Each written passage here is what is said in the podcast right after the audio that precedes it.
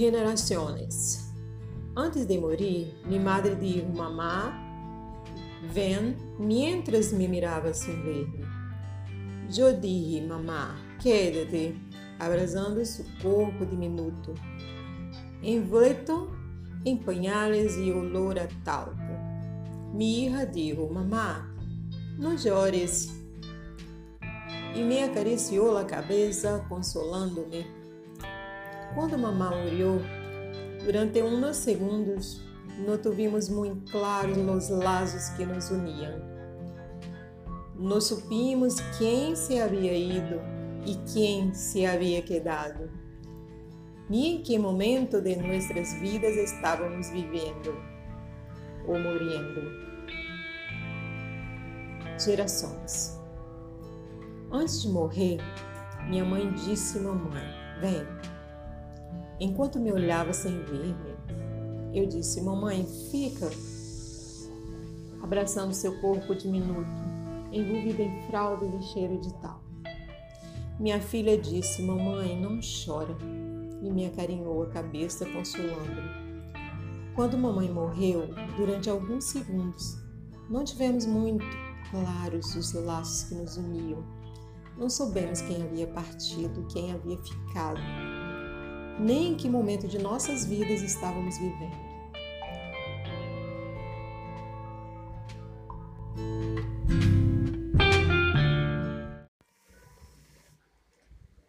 Generaciones. Antes de morir, mi madre dijo, mamá, ven, mientras me miraba sin verme. Yo dije, mamá, quédate, abrasando seu corpo diminuto, envuelto em pañales e olor a talco. Mi hija dijo, mamá, não llores. E me acariciou a cabeça, consolando-me. Quando mamá murió, durante uns segundos, não tuvimos muito claros os laços que nos uniam.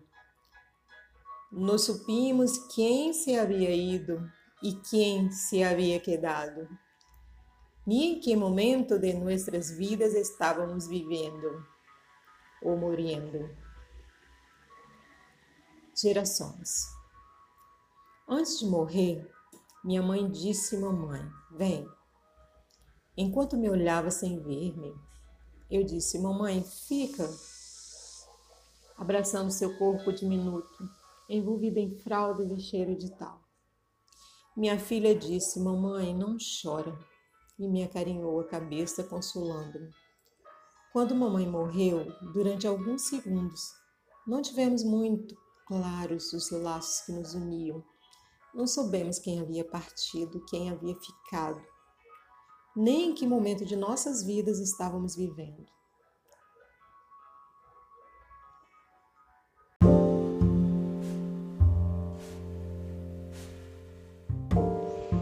A graça de Deus.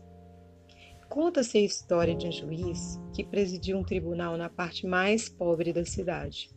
Numa noite amargamente fria, durante os anos mais difíceis da Grande Depressão nos Estados Unidos. Uma idosa batida e mal vestida foi trazida diante dele. Acusada por ter roubado um pão de forma, ela não tentou negar as acusações.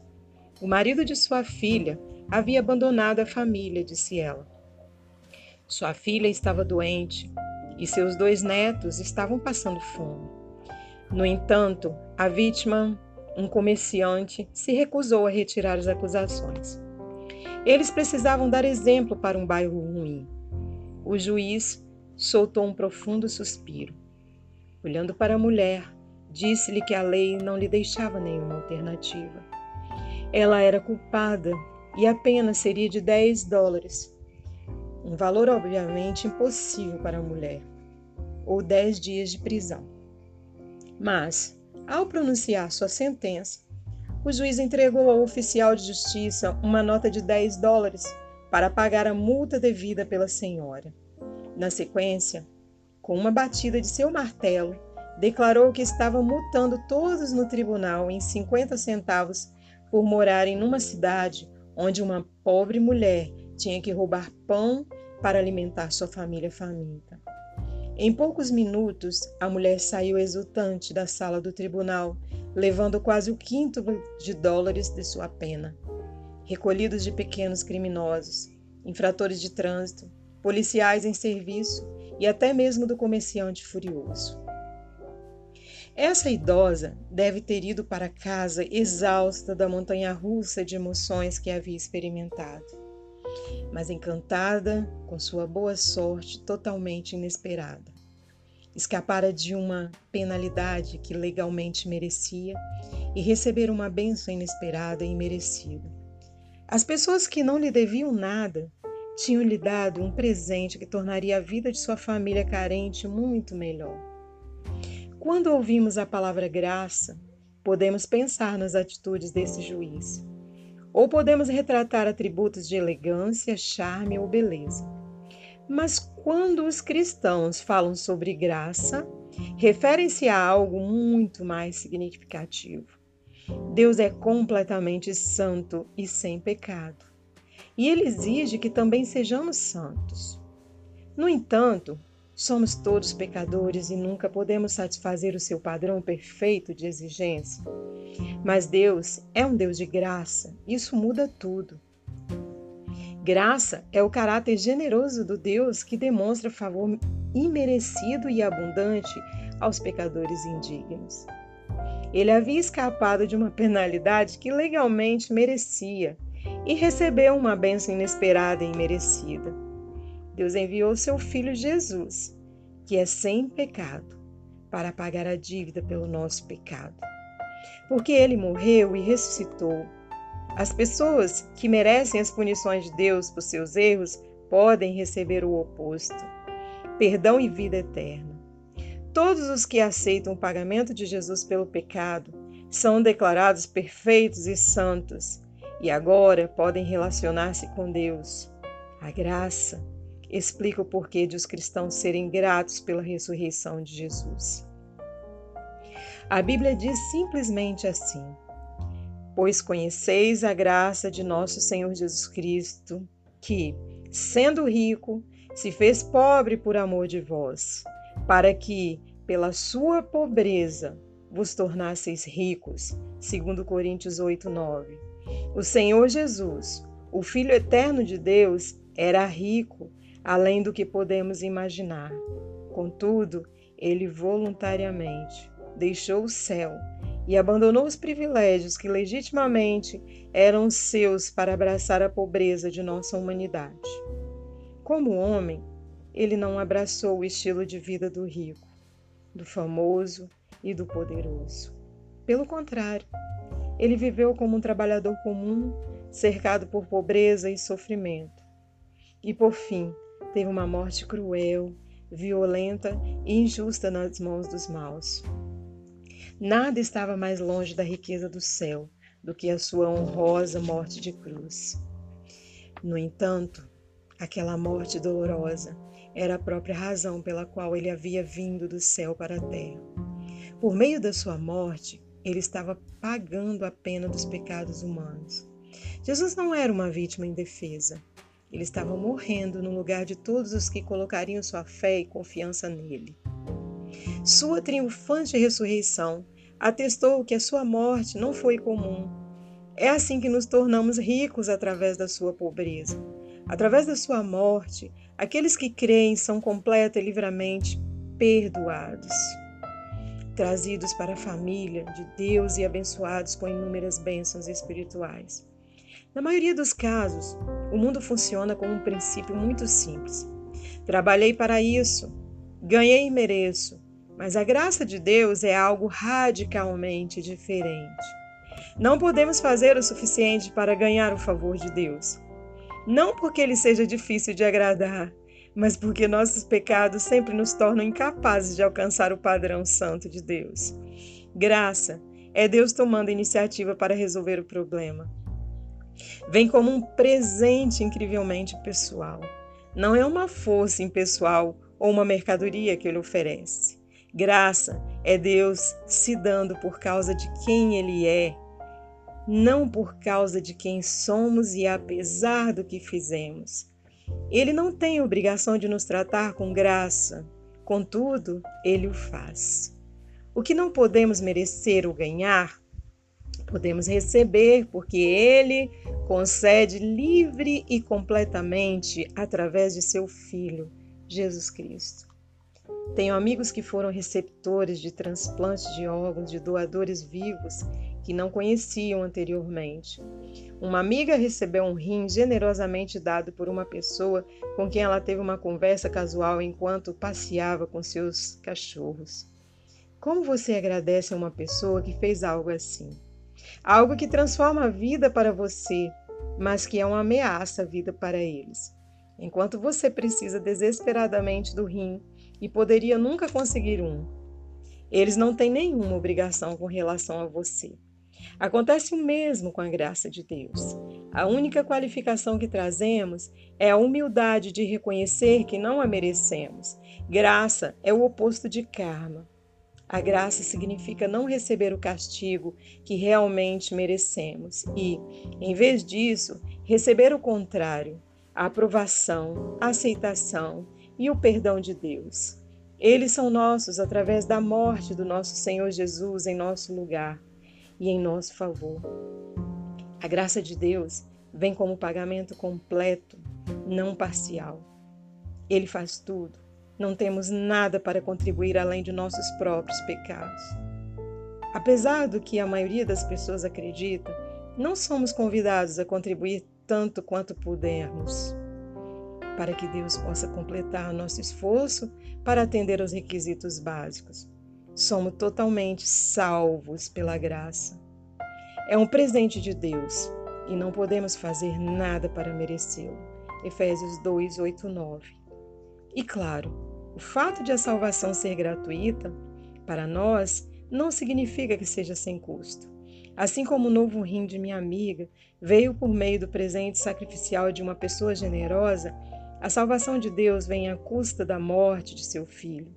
Ele não simplesmente desculpa nossa dívida ou a ignora, ele a elimina, pagando-a totalmente, transferindo-a para sua própria conta na cruz. Quando a senhora idosa deixou a sala do juiz, sua dívida estava totalmente paga. Os tribunais não tinham mais alegações contra ela. E ela também foi para casa levando um pequeno tesouro imerecido e inesperado. Assim é com a graça de Deus. Em todos os pontos da nossa experiência de vida, encontramos a graça de Deus. É por isso que a Bíblia diz que ele é rico em bondade e graça, Efésios 1:7. A riquezas incomparáveis de sua graça são expressas em sua bondade para conosco em Cristo Jesus. Em todas as fases da vida, com todos os seus desafios e dificuldades, a promessa de Deus é que sua graça será suficiente e disponível segundo Coríntios 12, 9. Há vários anos foi realizada uma conferência para estudiosos no campo das religiões comparadas. Uma sessão foi dedicada à questão do que, se é que existe algo, era exclusivo sobre a fé cristã. Sugeriu-se uma série de respostas que foi rejeitada. Em um momento, o erudito cristão Lewis entrou na sala e perguntou a um colega o motivo de toda aquela comoção. Informado de que eles estavam discutindo o que tornava o cristianismo único entre as religiões do mundo, Lewis respondeu: Oh, isso é fácil. É graça. Um estranho silêncio se instalou na sala e depois o grupo admitiu que Lewis estivesse certo. Qualquer outra religião, de uma forma ou de outra, afirmava que era preciso ganhar o favor dos deuses. Os detalhes são diferentes, mas a mensagem é clara: faça alguma coisa. Mas o evangelho cristão é completamente diferente. A mensagem está finalizada porque o próprio Deus tomou a iniciativa de fazer por nós o que não poderíamos fazer por nós mesmos. Ele tomou nossa culpa, vergonha e quebrantamento em si mesmo e oferece a vida eterna e perdão a qualquer um e a todos que confiam nele. A salvação não é conquistada, é dada e concedida livremente. Assim é com a maravilhosa graça de Deus. está sempre lá, qualquer que seja a nossa necessidade. Do começo ao fim, a vida cristã é sobre a maravilhosa graça do nosso Deus gracioso. Por essa razão, a Bíblia diz sobre Jesus, porque todos nós temos recebido de sua plenitude e graça sobre graça. João 1,16. Existe uma fonte inesgotável. Agradeça a Deus por seu presente indescritível. 2 Coríntios 9,15.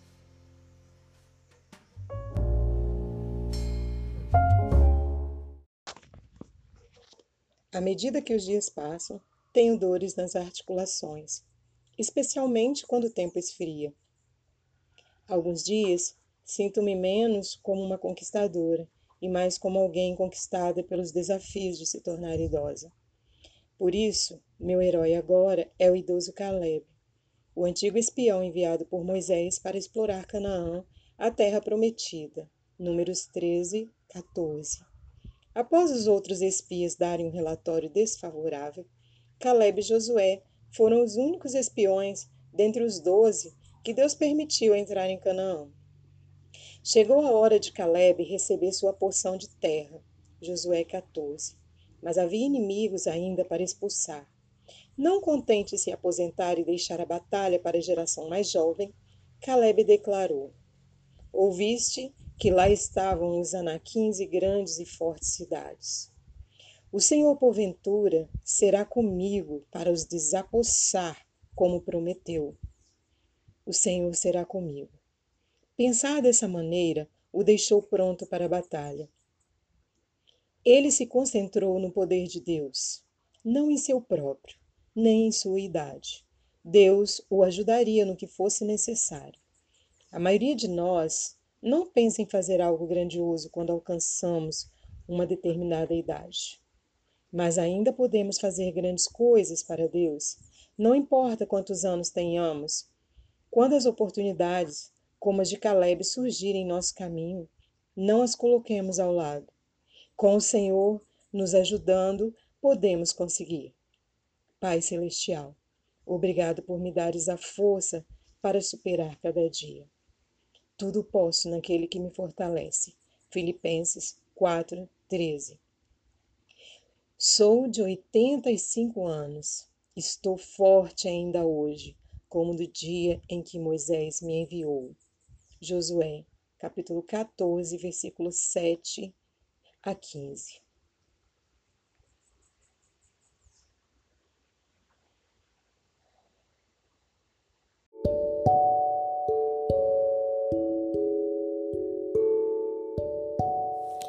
Memórias de construção da fé. Ao olhar para a multidão que se reunira para o ano novo, a alegria reergueu-se com a esperança quando me lembrei das orações do ano anterior. Nossa congregação havia sido afligida por filhos rebeldes, morte de queridos, perda de empregos e relacionamentos destruídos. Mas também experimentamos a graça de Deus em corações transformados e relacionamentos restaurados. Celebramos vitórias, casamentos, graduações e batismo na família de Deus. Recebemos crianças nascidas, adotadas ou dedicadas ao Senhor e muito mais. Refletimos sobre as provações passadas, como Jeremias refletiu sobre a sua aflição e pranto. Reconheci que as misericórdias do Senhor são a causa de não sermos consumidos, porque as suas misericórdias não têm fim. Jeremias creu na fidelidade de Deus e suas palavras me confortaram. Bom é o Senhor para os que esperam por Ele, para a alma que o busca. Naquela noite, cada pessoa na congregação representou uma expressão tangível do amor transformador de Deus. Em tudo que enfrentamos adiante, como membros do corpo interdependente de Cristo, podemos confiar no Senhor. E ao continuarmos a buscá-lo e nos apoiarmos mutuamente, podemos, como Jeremias, crer que nossa esperança é fortalecida por memórias de construção da fé e do caráter imutável e confiável de Deus. Senhor, obrigada pois nossa esperança permanece segura em tua eterna fidelidade. Ao olhar para o ano, lembramos-nos de que Deus sempre foi e sempre será fiel.